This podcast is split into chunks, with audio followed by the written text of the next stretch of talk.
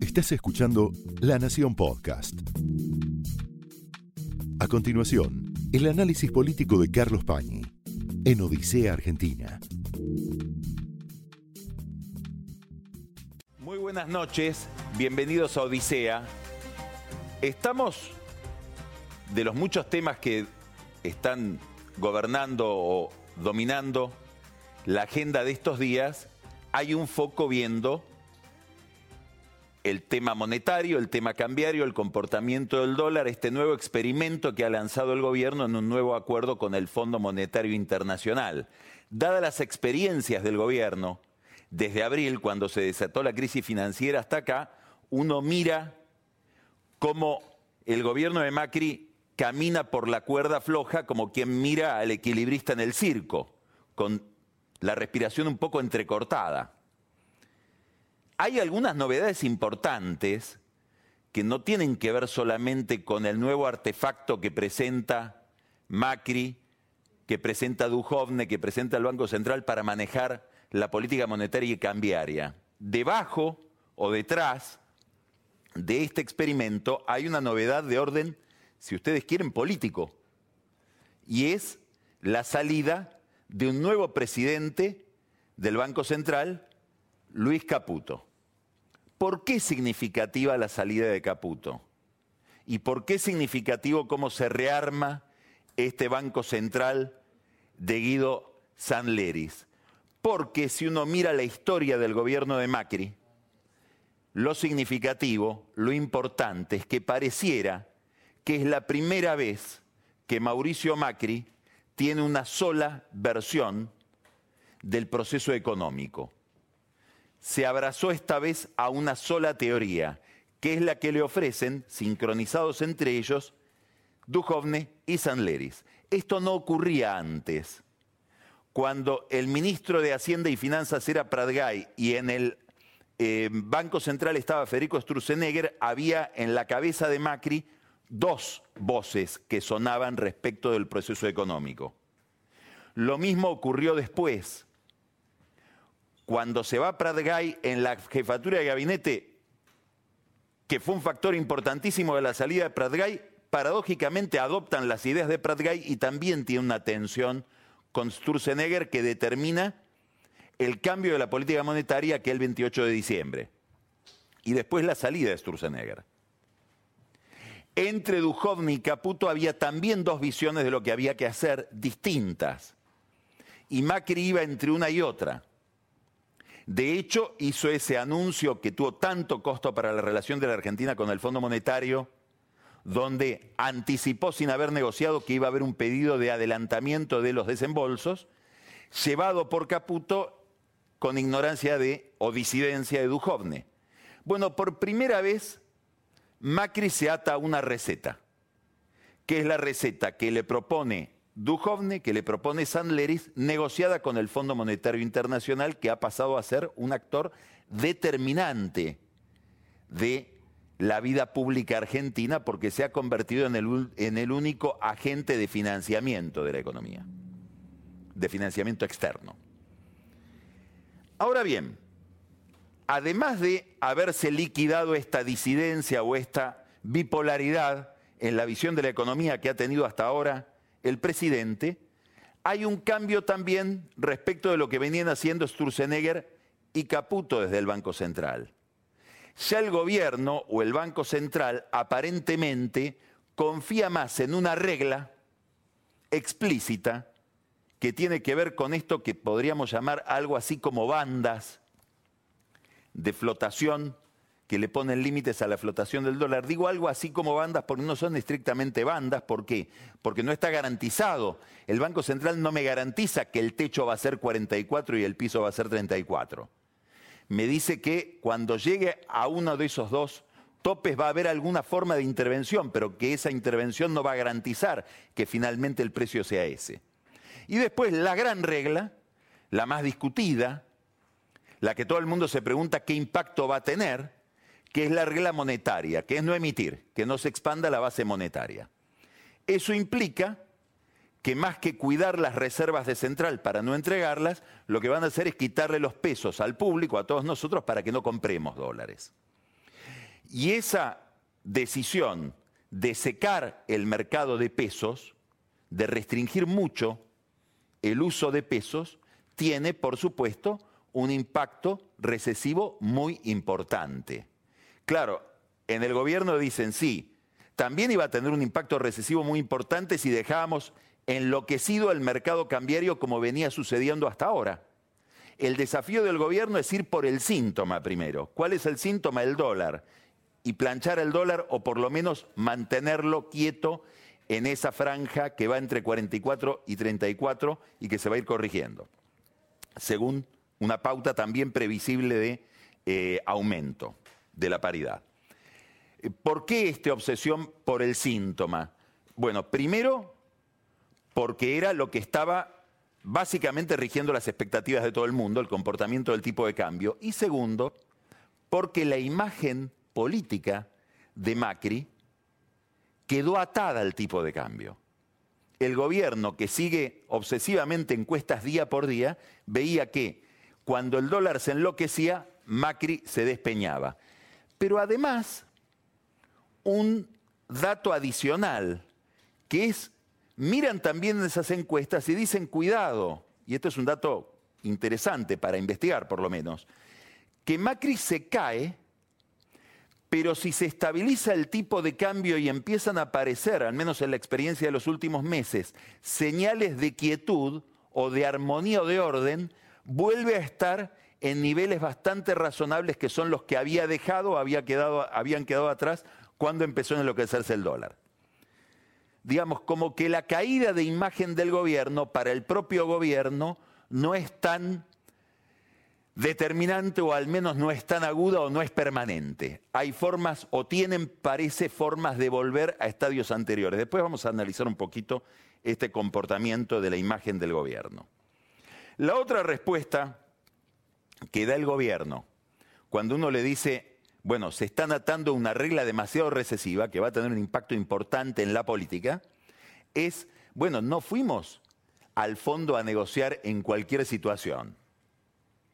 Fuimos en una situación muy mala para nosotros. Primero porque fuimos, dicen los funcionarios, a negociar un acuerdo con el fondo después de haber fracasado en el acuerdo anterior, que no se firmó hace tres años, se firmó en junio y al poco tiempo de haberlo firmado ya no estaba uno de los dos funcionarios que lo había firmado, que era Sturzenegger. Y además fuimos después de la GAF del presidente, que anunció un acuerdo o anunció una iniciativa no conversada con la contraparte, es decir, con Lagarde. Es decir, estaban enojados allá.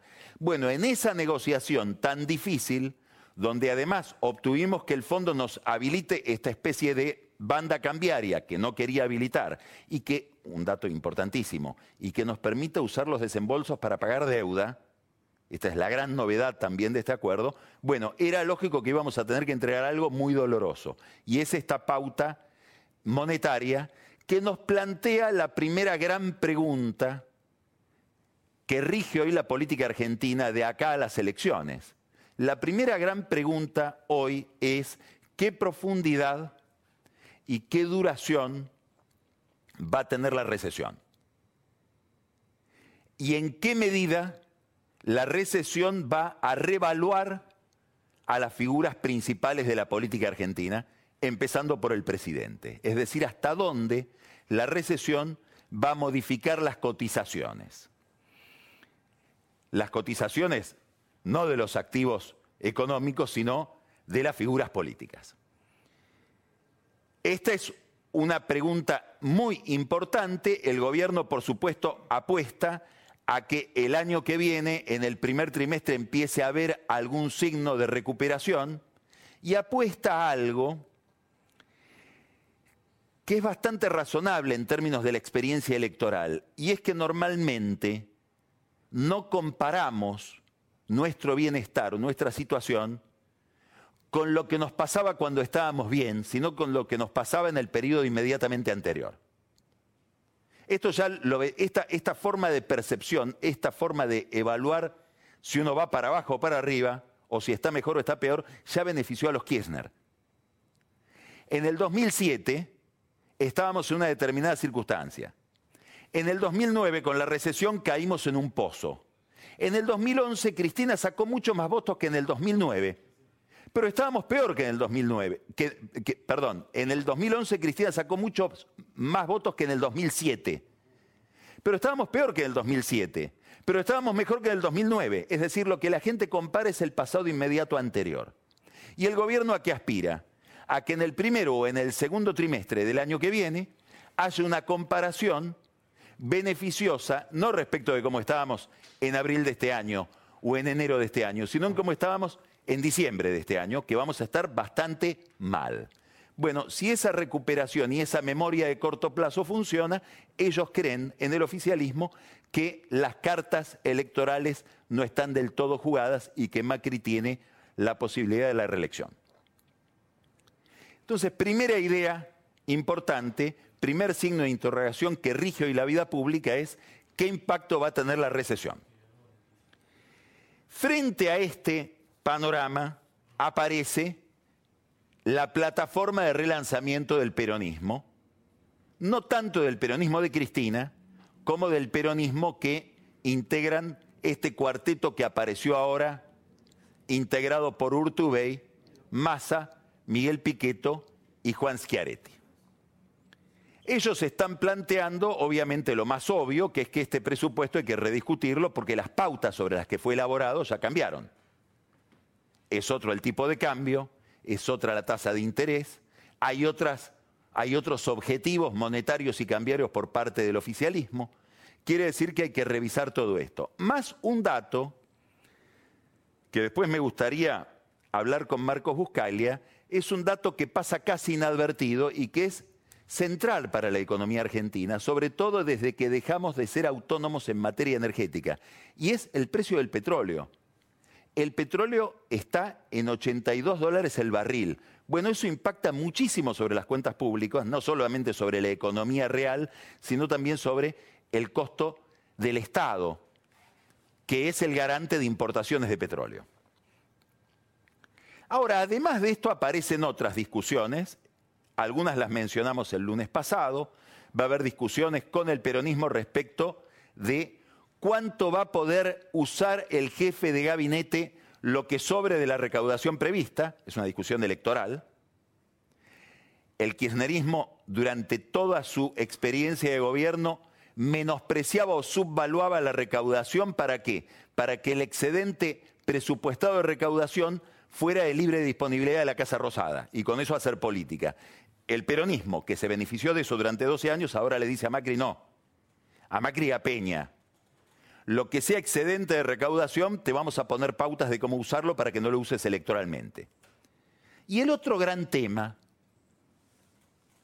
estratégico para la política hoy es la provincia de Buenos Aires.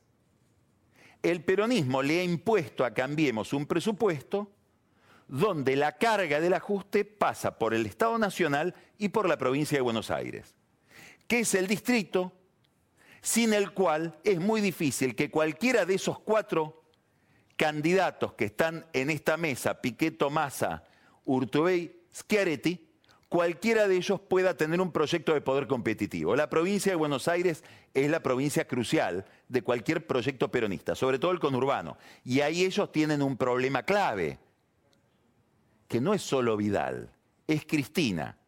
El problema de estos peronistas no kirchneristas son dos mujeres que retienen la mayor parte del electorado bonaerense. Y Cristina Kirchner retiene una geografía estratégica, la tercera sección electoral, es decir, el conurbano sur, La Matanza, Avellaneda, Verazategui, Florencio Varela, Quilmes, Lomas de Zamora, Lanús. Bueno, ahí es donde ella se hace fuerte. ¿Cómo hacer una carrera hacia la presidencia desde el peronismo si eso es una geografía que ya está tomada por un rival como Cristina que no se va a unir con estos peronistas. Bueno, este es un problema serio que tienen.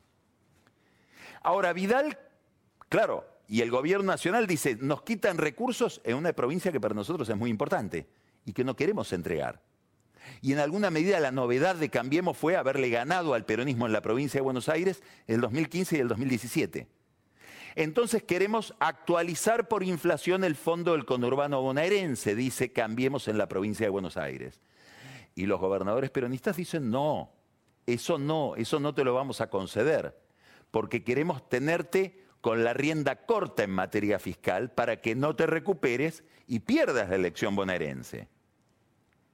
Y un gobernador da una idea, una idea maldita, una idea pícara, que la plata que le falta a Vidal para fortalecer su fondo del conurbano se la dé la reta, que hace tanta obra pública y gasta en la ciudad de Buenos Aires en niveles de exposición que nosotros los gobernadores peronistas no podemos gastar. Esta idea es una idea maldita, ¿por qué? Y porque siembra la discordia en dos socios, en dos aliados, que son Larreta y Vidal. Que la plata que le falta a Vidal o que le falta a Cambiemos en la provincia de Buenos Aires la ponga la ciudad de Buenos Aires, la capital federal. Habrá que ver cómo avanza esta idea que proviene de un gobernador, o tal vez de varios gobernadores, yo la escuché de un gobernador peronista. En este relanzamiento del peronismo no kirchnerista, también hay una pregunta importante. Hasta ahora venimos viendo que el problema del peronismo parece ser Cristina y su historia reciente.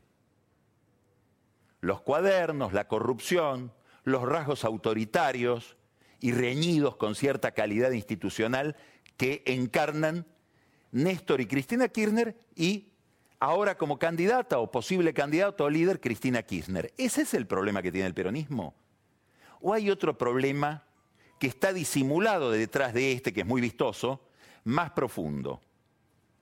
Habrá que ir a buscar en la sociología argentina si hay un problema ya no de liderazgo, ya no de búsqueda de un jefe o de pelea por la jefatura, sino un problema de representación en el peronismo. ¿A qué me estoy refiriendo? En la Argentina hubo un fenómeno que se produjo en cámara lenta y por eso no llama tanto la atención o no le prestamos tanto la atención, porque no es la noticia estridente de un día en un diario. Y eso se llama recesión, no esta recesión que viene, es una recesión que hubo entre el 98 y el 2002. De esa recesión, que fue pavorosa, nació otra Argentina. Nació el subempleo, nació la desocupación en gran escala, nació el repliegue del sindicalismo en beneficio de los piqueteros o de los movimientos sociales, nació lo que hoy se llama la economía popular, la informalidad, el subsidio dado por el Estado por falta de trabajo, el mundo al que le habla Bergoglio. Ese mundo no se recuperó la economía de los Kirchner no logró que esa, que esa sociedad se reabsorba en el mundo del trabajo formal. El mundo del pleno empleo, de tener un trabajo estable, de tener vacaciones de un mes en Mar del Plata o en Córdoba, de poder ir a un recreo del sindicato el fin de semana, de tener cobertura social y cobertura sanitaria porque me la da el gremio, ese mundo quedó reducido a un mundo de privilegiados cuya discusión es si pagan o no impuesto a las ganancias. Y apareció este otro universo distinto que pone en tela de juicio la oferta central de la historia peronista, de la historia del peronismo, que es el trabajo.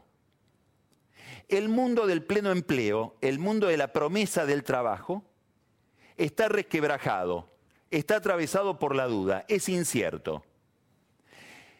Y esto se proyecta sobre toda la Argentina, pero sobre todo sobre una geografía que fue la geografía para la que Perón inventó el peronismo, que es el conurbano bonaerense, del que después vamos a hablar con un protagonista de la política de la provincia de Buenos Aires, que es el procurador general de la provincia, Julio Contegrán. Entonces, ¿Qué le está pasando al peronismo? ¿Tiene un problema porque Cristina es muy corrupta o era muy corrupta? ¿Tiene un problema porque Cristina es muy autoritaria? ¿O tiene un problema de reconexión con su base histórica? ¿O tiene un problema de que su oferta es una oferta defectuosa? Porque si el peronismo no dio trabajo, es como que los radicales o cambiemos cierren los tribunales o cierre el Congreso.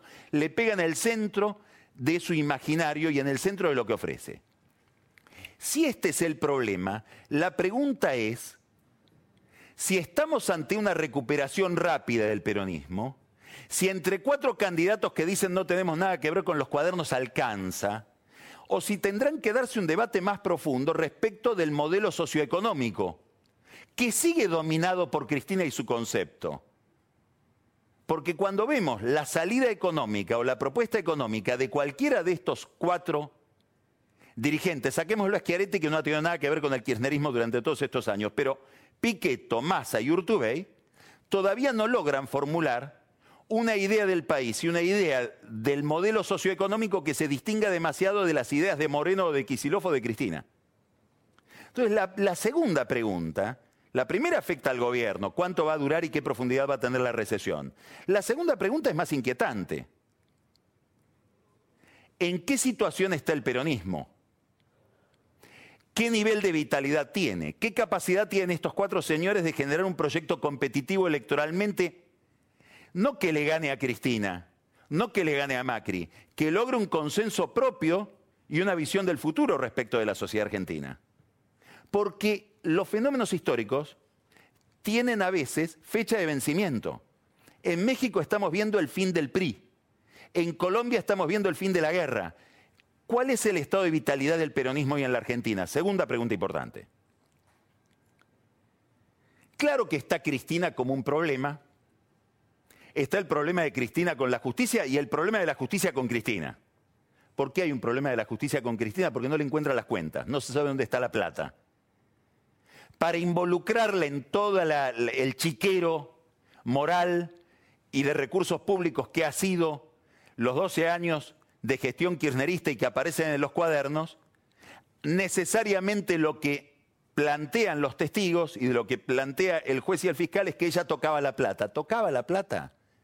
¿Por qué hay que, es necesario verla tocando la plata? Y porque no están las cuentas, no sabe dónde fue la plata. Si encontraran una cuenta, ahí habría una imputación directa y no la encuentran. Las hipótesis del juzgado, de los fiscales, son o que hubo plata que se la llevó Rudy Ulloa por Chiloé hacia Chile, lo de plata enterrada en las estancias del sur empieza a ser casi una broma, de algún vivo que le está tomando el pelo al juzgado, porque van y excavan y no aparece nada, solo datos falsos. O otra hipótesis de la justicia es que pudiera haber no una cuenta en un paraíso fiscal, sino que alguien hubiera comprado un banco en un paraíso fiscal para hacer una gran maniobra financiera y eso sería más difícil de descubrir.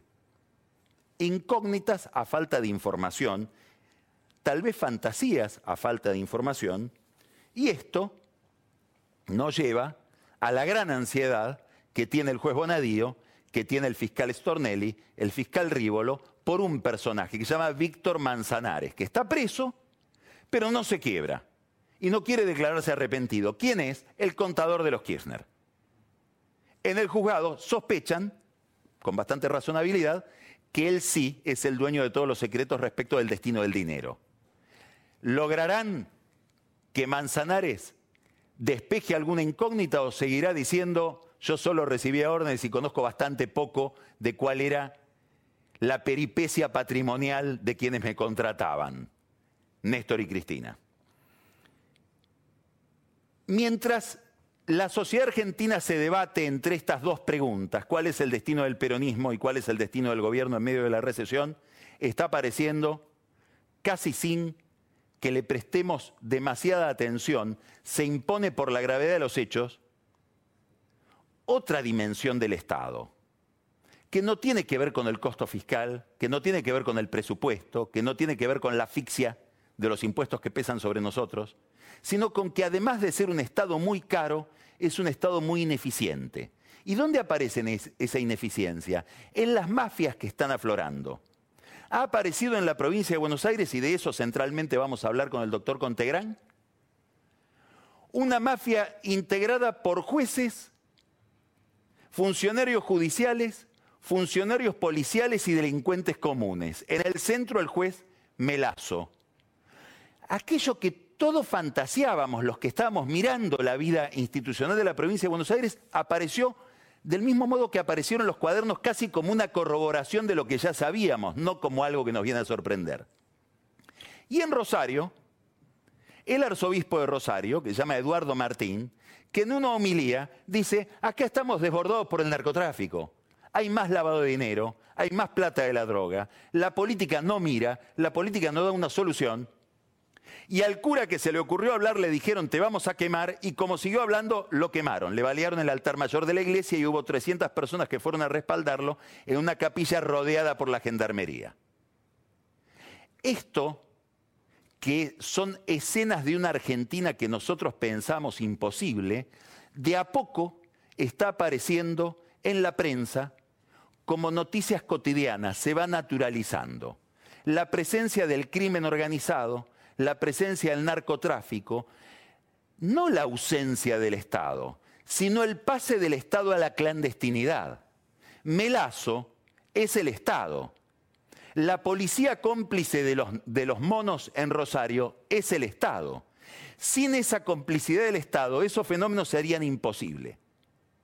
No es un Estado parásito, no es un Estado carísimo, es un Estado cómplice, además. Esto fue el análisis político de Carlos Pañi en Odisea Argentina, un podcast exclusivo de la Nación. Escucha todos los programas de La Nación Podcast en www.lanacion.com.ar. Suscríbete para no perderte ningún episodio. Estamos en Spotify, Apple Podcast, Google Podcast y en tu reproductor de podcast favorito. Seguí escuchando La Nación Podcast.